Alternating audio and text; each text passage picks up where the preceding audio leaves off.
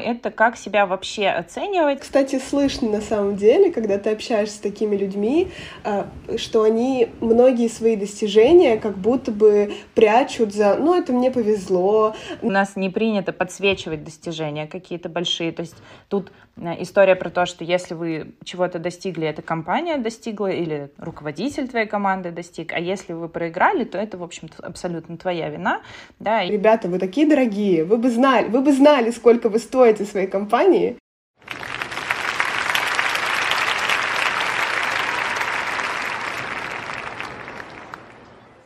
Всем привет! Это подкаст «Поиск работы тоже работа» и его бессменные ведущие Лера и Лера. Привет! И сегодня мы хотим поговорить про то, мы поговорили с вами уже про мотивацию, мы рассказали вам, чем занимаются рекрутинговые агентства. Боже, каждый раз, наверное, буду думать, где ударение ставить. Но сегодня мы хотим поговорить про следующую логичную очень тему. Это как себя вообще оценивать и как выделить свои сильные и слабые стороны. Обычно у людей, по крайней мере, которые ко мне приходят, с этим большие проблемы. Здесь, наверное, мы еще, может быть, поговорим про синдром самозванца. Большой ему привет, который всегда с нами.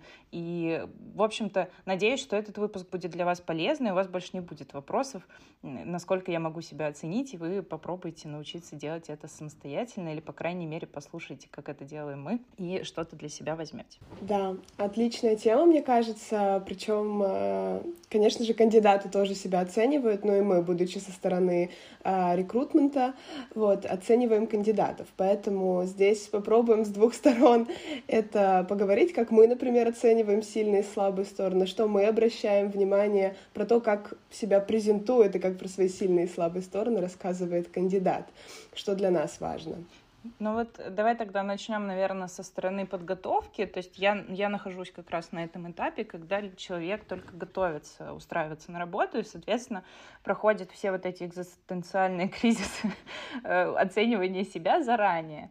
И часто, на самом деле, история, я даже думала делать такой зум-звонок, который назвать «Меня опыт 10 лет, я ничего не умею, меня никто не возьмет». Потому что когда я делала такой опрос в Инстаграме, типа, поднимите руку, а, кто вообще считает, что он ничего не может и ничего не умеет, таких людей было просто, наверное, я не знаю, человек 40. И по моей такой, наверное, скромной оценке, практически каждый второй, который приходит, по крайней мере, ко мне, это человек, который такой, я пять лет уже работаю, я уже дорос, у меня команда, у меня огромный продукт, э, или там я, в общем, невероятный какой-то специалист, но, наверное, ну куда? Ну, наверное, ну на джуна, наверное, хорошо бы, вот если взяли, может быть, на стажировку хорошо бы, если бы взяли. Но вообще, честно говоря, я думаю, что меня, наверное, не возьмут, потому что они посмотрят на это резюме, но я ничего не умею, я, я ничего не умею, это просто все случайность, все эти пять лет абсолютная случайность, и ты такой, так, стоп, давайте по-другому. Да. И это, кстати, слышно на самом деле, когда ты общаешься с такими людьми, а, что они многие свои достижения как будто бы прячут за «ну, это мне повезло», «ну, вот это у меня такая команда подобралась, мне так с людьми, знаете, везло». И, э, как правило, именно такие люди говорят «ну, мы реализовали вот такой-то проект». И обычно для тебя, как для рекрутера, ну, тут два варианта. Либо человек командный игрок, либо мы это, ну, значит, не он, он просто там рядом постоял, а другие реализовали проект. А потом ты начинаешь копаться, типа мы, а вы-то что делали в таком случае? И ты, как правило, ждешь, что тебе расскажут, что, ну, я был в проектной группе, там идеи чуть-чуть предлагал, что-то корректировал, а тебе, ну, я тут э, организовал его, собственно, лидировал, ты такой, ничего себе, откуда сколько, столько скромности, такой невероятный опыт э, раскрывается иногда за, за вот этим «мы» загадочным. Это так и есть, так и есть, абсолютно. Я тоже, когда начинаю, э, начинаю общаться, и тоже начну... Я, в принципе, веду себя каким образом, что я прошу рассказать мне, чем ты занимаешься на работе, и моя задача из всего этого потока большого выделить основные такие сильные, интересные достижения и, в общем, как-то их э, собрать и для человека подсветить. И вот иногда так бывает, что человек пять минут мне рассказывает, рассказывает, рассказывает, рассказывает, и я такая, так, окей, хорошо, и значит, ты делал, ты, значит, лидировал вот это, запустил вот это, повысил конверсию, вот эту, и он такой, в смысле? Вот это да, вот это серьезно? Я говорю, ну да, ты же, ты же сам это рассказываешь, просто да, пока ты проберешься сквозь вот этот вот такой стену неуверенности, на самом деле во-первых, это правда, я абсолютно с тобой согласна, это слышно. Я вот проводила там много собеседований в своей жизни, и это правда слышно. То есть вас, ребята, правда слышно, если вы в себя не верите, и вам даже кажется, что вы на собеседовании сейчас попали абсолютно случайно, да, то как бы вы и, ну, это правда слышно. То есть Пусть я иногда даже, знаешь, даю такое задание, но оно странное, правда, честно. Э, наверное, странное. Это похоже на аффирмации какие-то вот эти. Я в них не очень верю, но, но даю что-то похожее.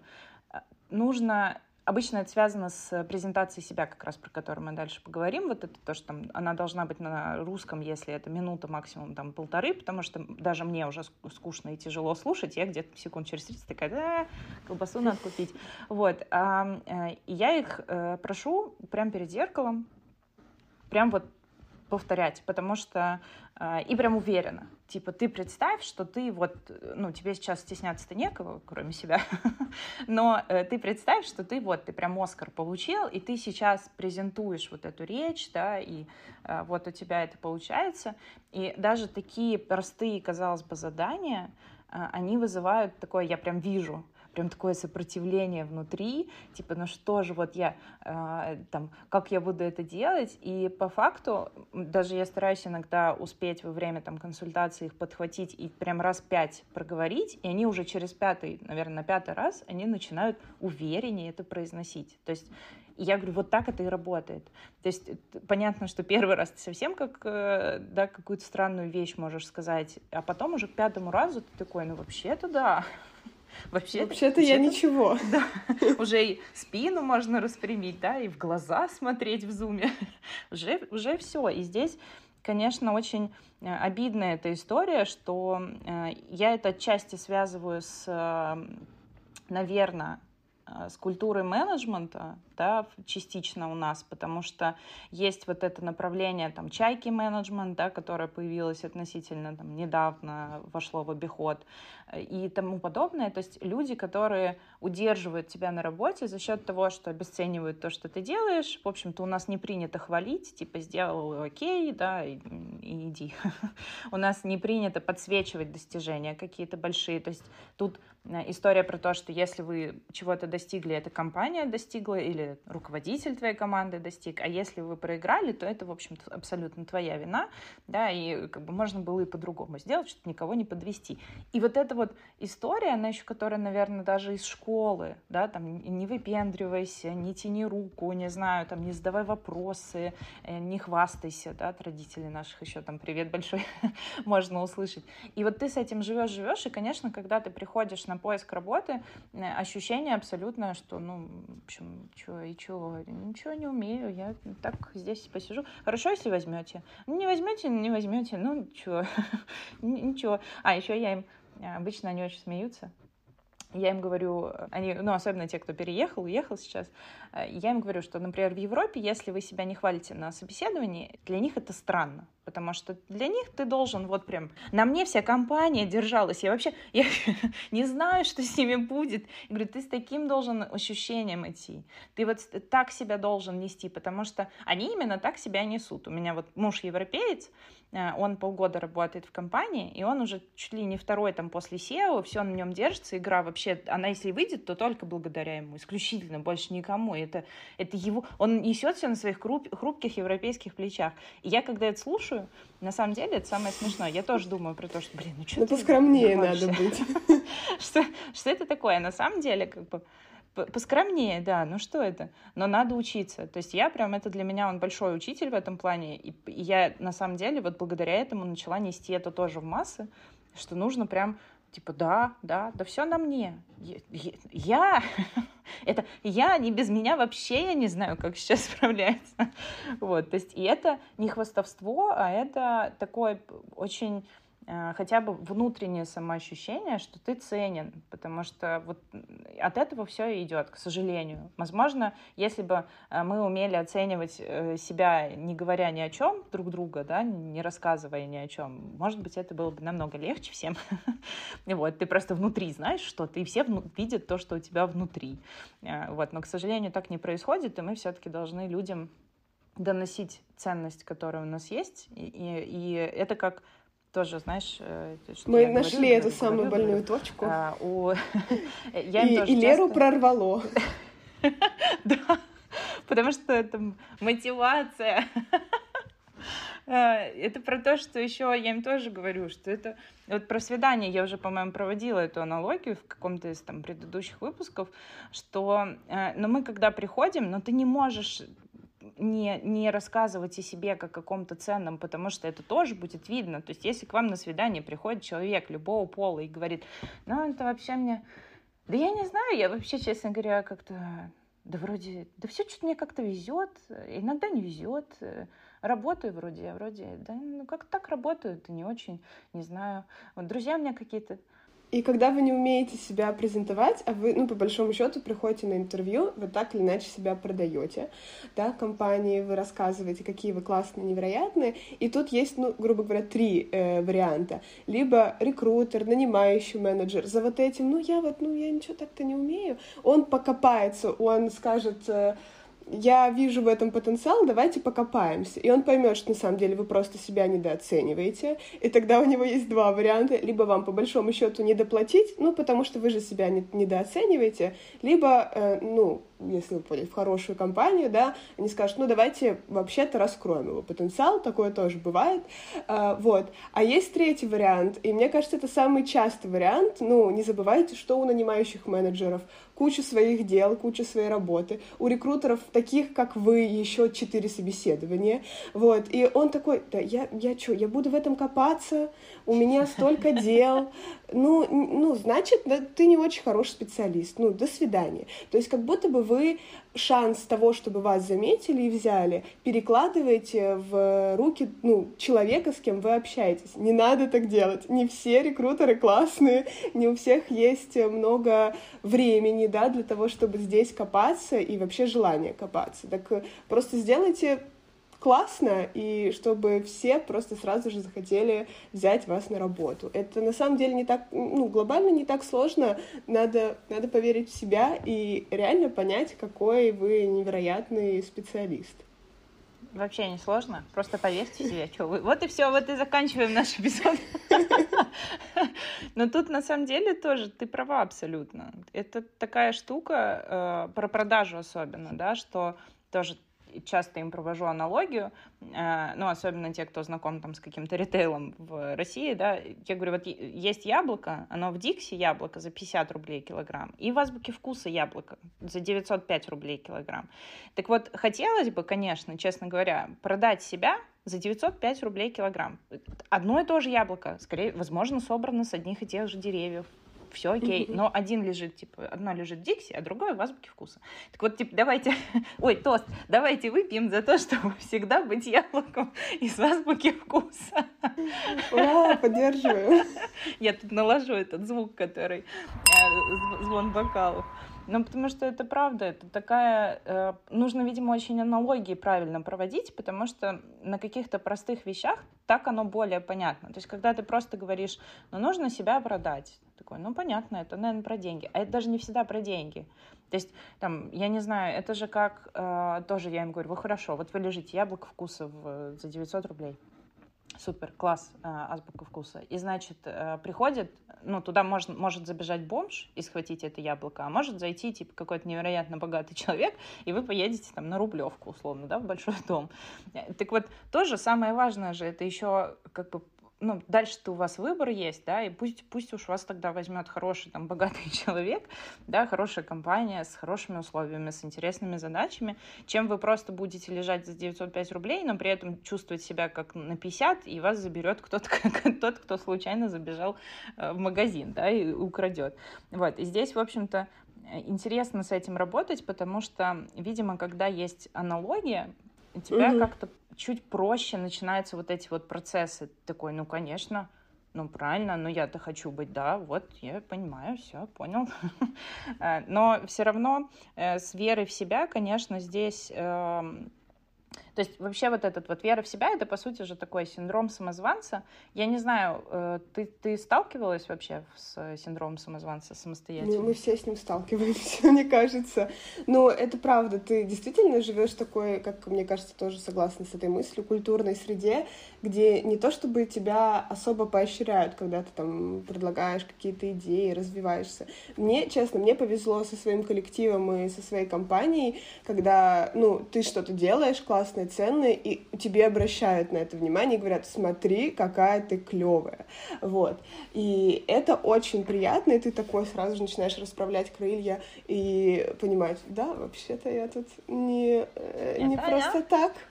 Вы не просто так меня наняли, между прочим. Вот.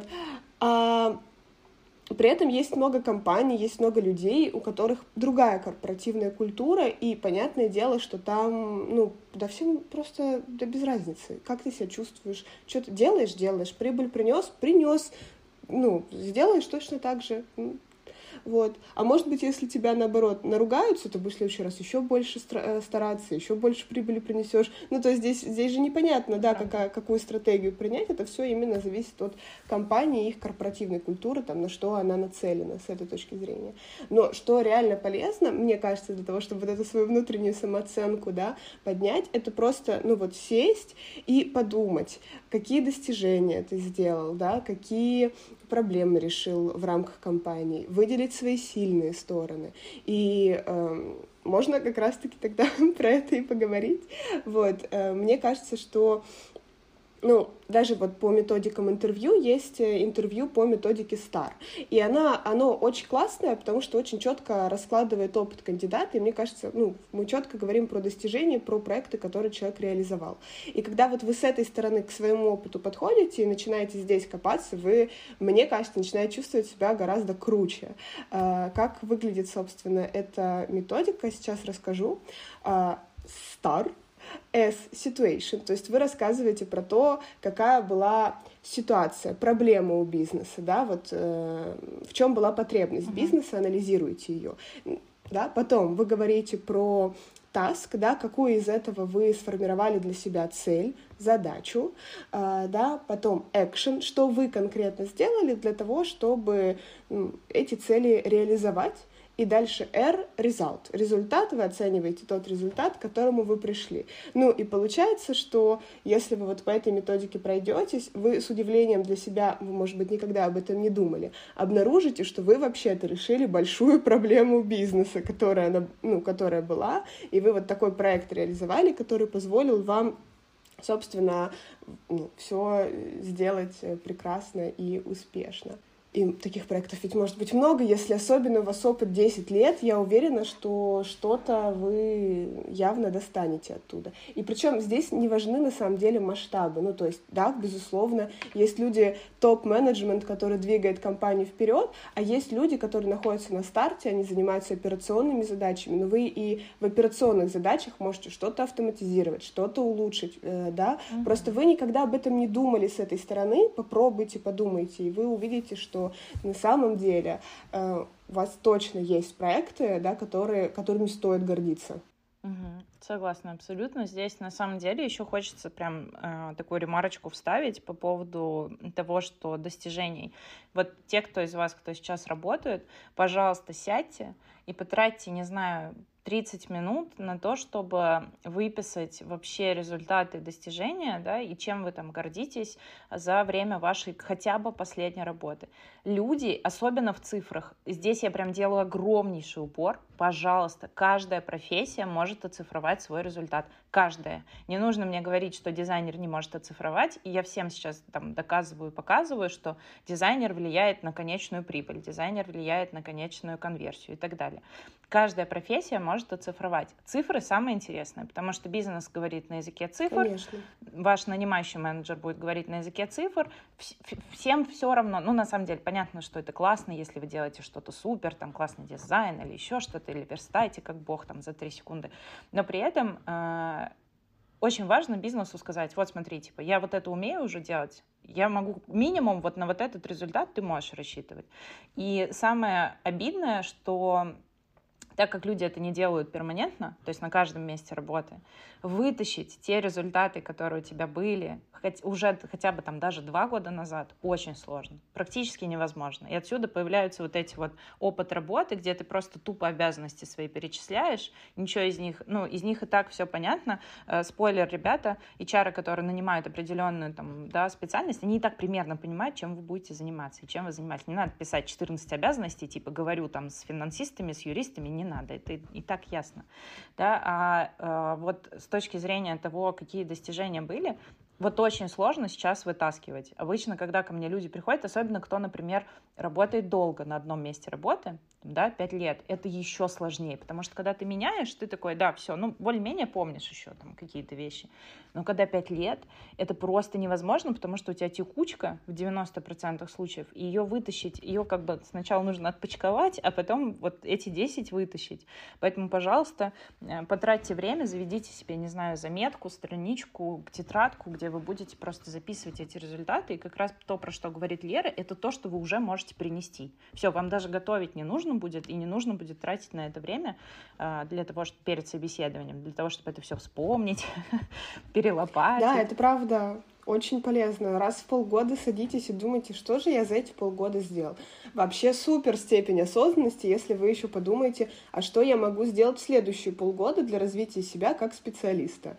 Э, это вообще шикарно. Вы уже тогда будете очень осознанно, да, развивать э, и заниматься именно развитием своей карьеры и себя как специалиста. Типа, вот я хочу через пять лет быть руководителем, так что мне нужно сделать? Ну, наверное, начать с того, чтобы реализовать какой-нибудь проект, который бы я лидировал. Ну, пусть это кроссфункциональный проект. У вас уже есть цель, по большому счету, это ваша внутренняя цель, да, и вы можете уже к ней идти, и как классно будет спустя полгода сказать, вот, я ставил себе цель, и вообще-то я ее реализовал, может быть, мне в сторону менеджерских позиций посмотреть, смотреть. Я, может быть, не просто специалист сейчас. Абсолютно точно. Да, сто процентов. И здесь э, еще про достижения, кстати, вот э, и про то, что ты сказала, что, например, вы, вы тестируете как стар э, да, интервью, и то, что я сейчас даю тоже как задание ребятам, не знаю, может быть, не все это делают, просто я это делаю всегда. Если меня позвали на собеседование, я беру текст вакансии. Всегда есть обязанности, всегда есть требования я, э, я это и советую, и делаю. Поэтому здесь, в общем-то, да, это не, не просто свой совет сама себе посоветую, я, я это делаю, это правда. И я под каждую вот эту вот э, строчку, которая есть в вакансии, я пишу как минимум там одно-два предложения опыта, которые у меня есть. То есть, э, если у меня под это нет опыта, окей, я там просто оставляю прочерк, но чаще всего у всех нас, на самом деле, если мы примерно в одной профессии идем, у нас этот опыт есть. И я прям пишу себе, типа там, делала вот это, достигла вот этого, коротко, Потому что, ну, меня, может, не спросят, что я буду там на три страницы писать этот свой опыт, меня, может быть, про это не спросят. Но если спросят, я готова. У меня все, у меня есть, и я и это еще чем помогает? Это помогает понять, что ты под эту вакансию все-таки подходишь. То есть э, это не, не вопрос к тому, что типа, ну, меня не возьмут, потому что я там только 10% умею. Это как раз к тому, что ты это пишешь, такой, вау, вау, ничего себе. Вот, про, про то, что я про эту вакансию, ну, там, подхожу или не подхожу. Очень часто бывает так, что ты общаешься с заказчиком, например, и вот он тебе говорит, ну, давайте возьмем прям по хардам, не, не soft skills, а харды. Он тебе говорит, нам обязательно знание английского языка, например. И ты начинаешь, ну, с ним разговаривать, общаться, и в итоге выясняется, что компания английский язык, ну, вот по минимуму использует. Условно говоря, там раз в полгода ему письмо или отчет надо написать. Ну, не нужен ему. Фактически получается английский. Ну, уровень интермедиат, хотя, ну, достаточно будет. А нам говорят, нет, только fluent, пожалуйста. Но по факту, на самом-то деле, этого никто и проверять не будет, если честно. И э, я к чему это говорю? К тому, что мы, как агентство, ну, ну, хотят они посмотреть кандидатов с уровнем, ну, B2. Мы в требованиях вакансии напишем уровень B2. Но на самом деле у меня-то есть внутреннее ощущение, что им вообще не нужен этот английский, да, и поэтому я буду, ну, в том числе готова смотреть и тех кандидатов, которые откликаются с уровнем intermediate, потому что я понимаю, что, ну, он им подходит. Или есть те, кто, условно, у них был B2, но они давно его не, ну, не не использовали, и он так у них подзабился, подзабылся, и они, собственно, такие, ну, я, наверное, где-то интермедиат, наверное, я не потяну на вакансию. Да, может быть, и потянешь. Откуда ты знаешь, как э, люди будут использовать твой уровень английского языка в работе? Там же не написано, требуется уровень английского языка в скобочках для того, чтобы писать письма. Нет, ты это поймешь только, когда будешь общаться с рекрутером, поэтому я к чему говорю. Даже если у вас там есть пункты требований, и вы подходите к четырем пунктам из пяти, условно, да, откликаетесь, да ничего страшного, и вот есть условно там идеальный профиль кандидата, но ты, возможно, такую звезду с неба никогда не сыщешь, как рекрутер, потому что требования слишком ну, там, высокие могут быть а можно реалистично смотреть на вещи как рекрутеру и посмотреть чуть шире. Поэтому здесь вы ничего не теряете, максимум, что вы получите, это отказ. Не бойтесь откликаться на вакансии, я к этому. Но, конечно, не надо откликаться на вакансии, если требуется там опыт работы 5 лет в рекрутменте, а вы всю жизнь работали, я не знаю, инженером, механиком. Ну, нет, вы просто нерелевантны совсем. Да, то есть здесь я на самом деле им говорю, что ну, наверное, 70%, если про вас, то это прям точно, прям вас даже будут рассматривать, скорее всего.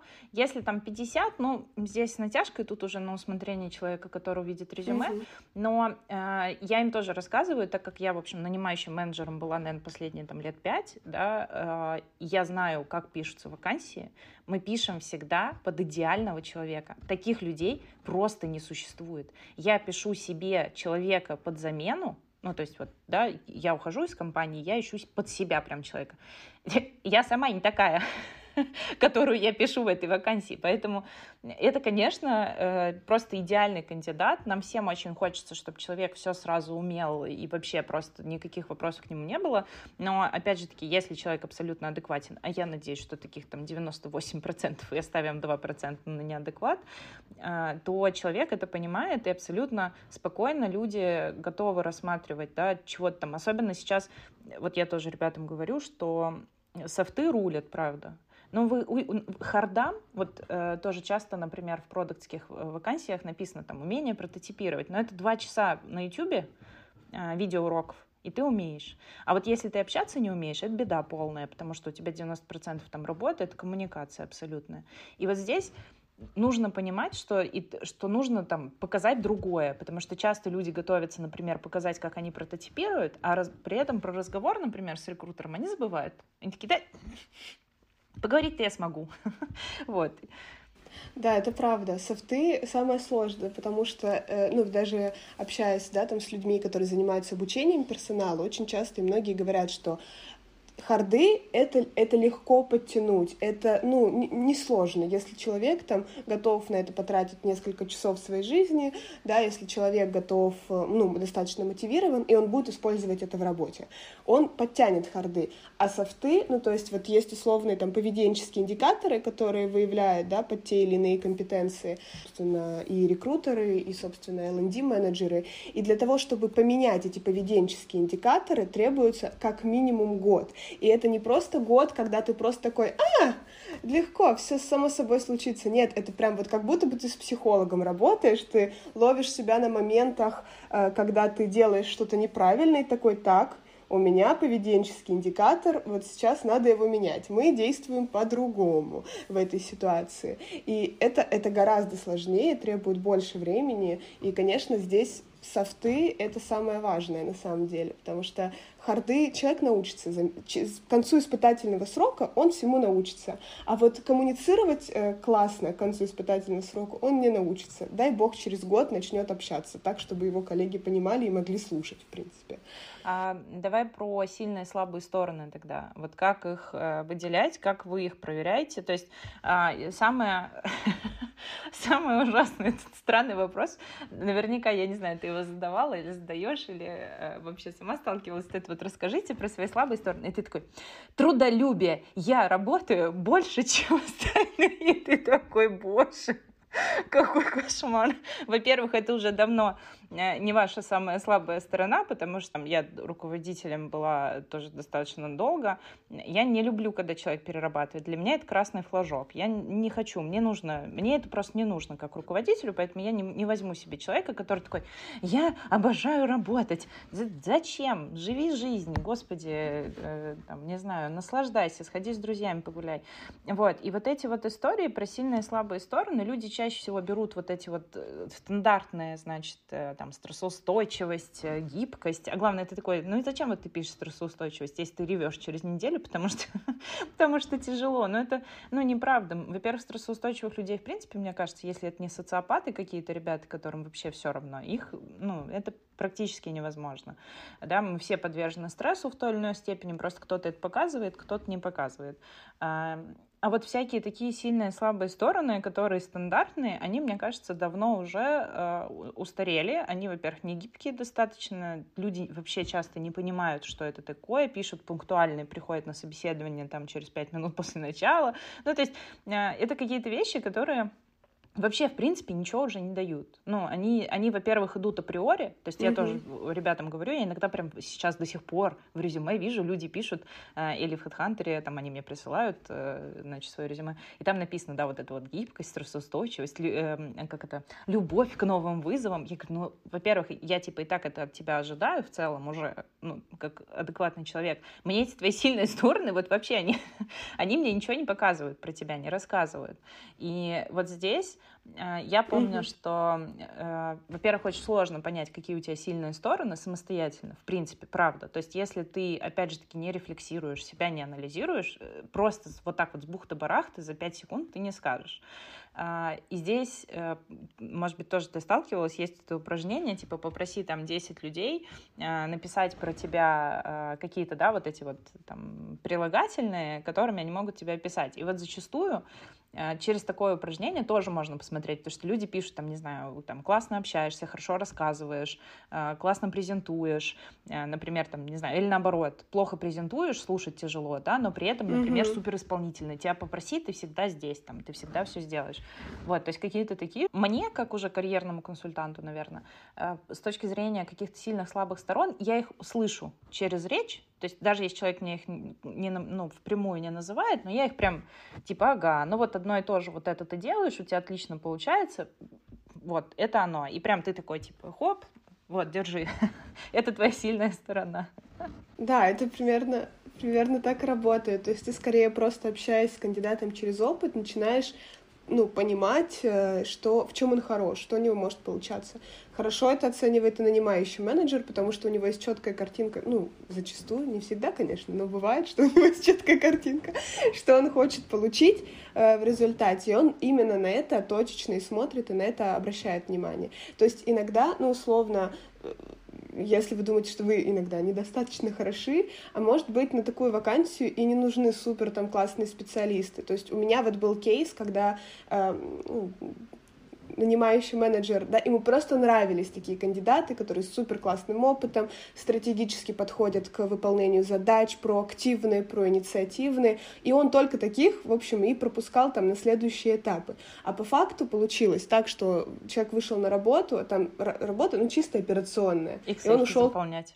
Ну, там не Excel заполнять, конечно, но все равно операционная работа. И он ушел через неделю, типа, я здесь не реализую себя как специалист, до свидания. И получается, что как будто бы для одной вакансии сильные стороны — это там исполнительность, э, да, там и так далее, а для другой — это там проактивность, человек, который фонтанирует идеями. То есть все зависит еще от тех целей, на которые человека нанимают.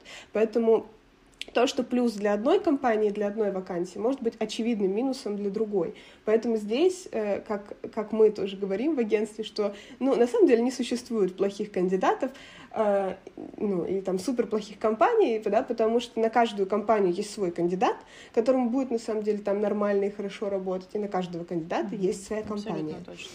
Но это вот абсолютная правда, что ты просто в разговоре понимаешь, и то, на чем еще фокус тоже кандидат делает, это значит, что он действительно э, в это верит, и он может это делать, да, и зачастую просто ну, это просто нужно поймать. Это нужно поймать. Если вы умеете это делать самостоятельно, вообще все-таки хорошо бы, если вы сами себе тоже будете э, рассказывать про свой опыт, просто вот, ну, хотите на диктофон запишите, потом включите и послушайте, что вы говорите, на чем фокусируетесь. Это и будет, скорее всего, там частично, да, вашими сильными сторонами, потому что, ну, самостоятельно прям совсем реально, реально трудно. Мы абсолютно это понимаем, и те, кто нас будут слушать, э, да, мы не даем вам каких-то советов, типа, все, просто знайте и все, почувствуйте это. вот, это сложно, это работа, но это работа, которая приносит свои плоды. То есть вы уже действительно во-первых, если вы думаете про себя, что вы проактивный, вспомните, например, то есть вот вы лист написали, есть вообще лист этих, на самом деле, сильных, слабых сторон, вы по каждому пройдитесь и как бы пример, примерьте на свой опыт. Типа, есть написано про активность, э, и вы такой думаете, ну я, честно говоря, вообще всегда боюсь что-то предлагать, не буду никогда, я тушуюсь, мне не надо, я буду делать то, что мне сказали, и мне супер. Не надо говорить, что вы проактивный, потому что вы не проактивный. Вот. А еще от вас этого будут ждать, и вы под, там, через два месяца на испытательном сроке к вам придут и скажут, слушай, ну, что-то, в общем, у нас, наверное, не получается, потому что мы от тебя ждали больше такой проявленности, а ты э, такой, типа, что делать, дайте задач. Тихонечко вот, сидишь да. в сторонке, да. Абсолютно ну, э, точно. Тут, тут правда важно, то есть если вы пишете про себя, что вы такой-то, условно гибкий, да, подумайте, а где вы проявляли в своей работе, в своей жизни, да, если у вас там нет опыта работы релевантного, или вы только вышли из, уни- из университета, да, где вы проявляли вот эту свою гибкость, как она проходила у вас.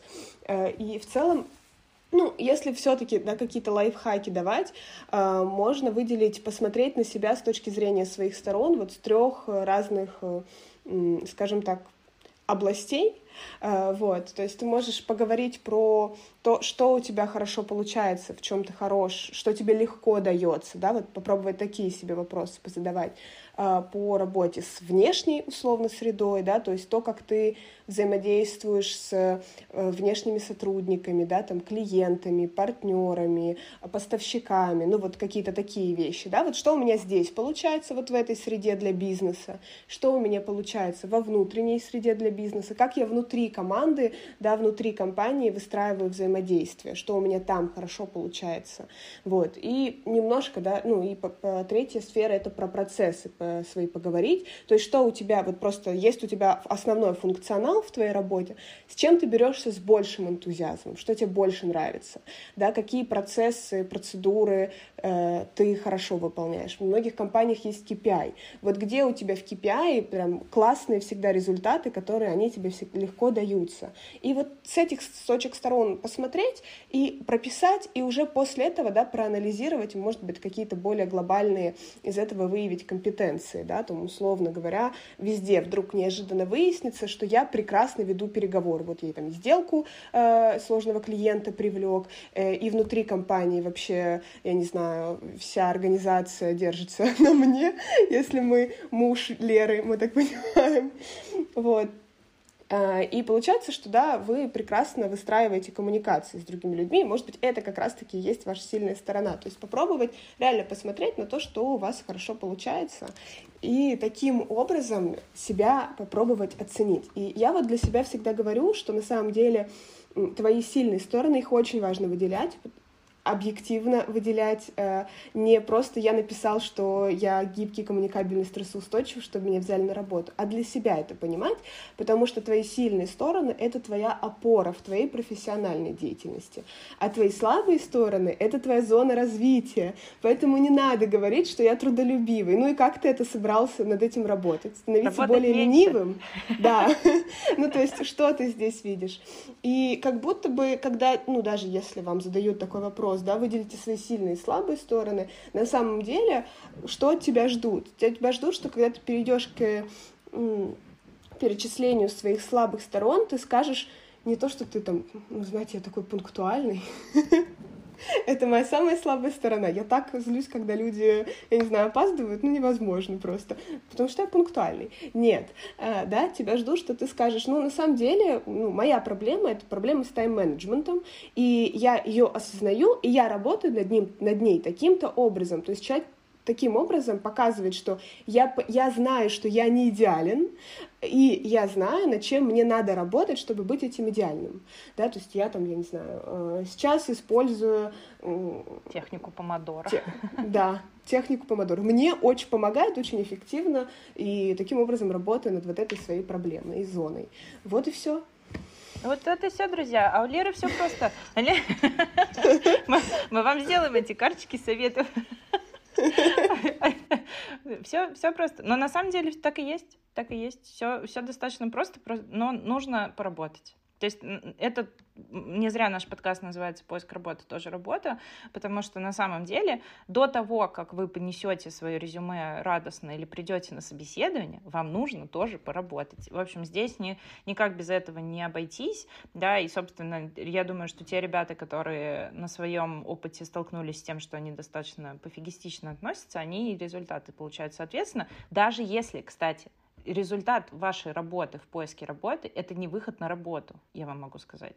Потому что выйти просто на работу, честно говоря, может любой, на любую работу. Ну, то есть, э, и выйти как раз на плохую работу — вполне вероятно, если вы относитесь к этому просто как к такому, типа, мне просто моя цель выйти на работу. Поэтому э, тут ваша цель еще все-таки, да, должна быть э, выйти на хорошую работу, и тут, поработав с оценкой себя, вы действительно не сможете пойти на плохую, потому что вы себя цените и видите как профессионала, и хотите, чтобы вас также э, оценили, да, с другой стороны, как бы, и, и понимали ценность того, что они вас нанимают, потому что найм вообще, честно говоря, это достаточно затратная штука для компаний, для, для нет? Не затратно? Затратно? Супер затратно, самое затратное. Больше всего на это уходит денег у компаний.